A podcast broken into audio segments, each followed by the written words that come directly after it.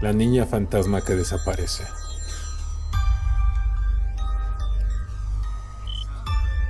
Una forma infalible de crear recuerdos cuando comienzas a trabajar en un hospital es cuando te encuentras con un fantasma en los pasillos.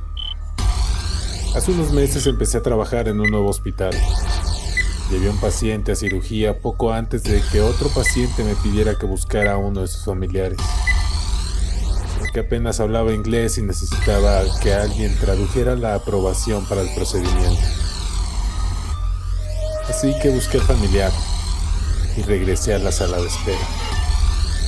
Caminé por un área del hospital que solía ser el ala pediátrica.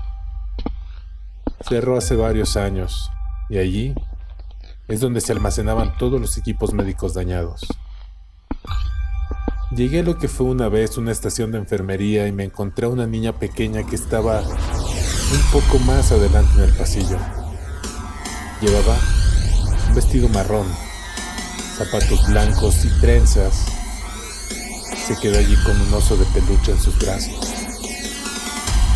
Llamé a la niña porque me preocupaba que entrara en una de las habitaciones y se lastimara. Cuando caminé hacia ella para tomar su mano, algo extraño sucedió. La niña desapareció.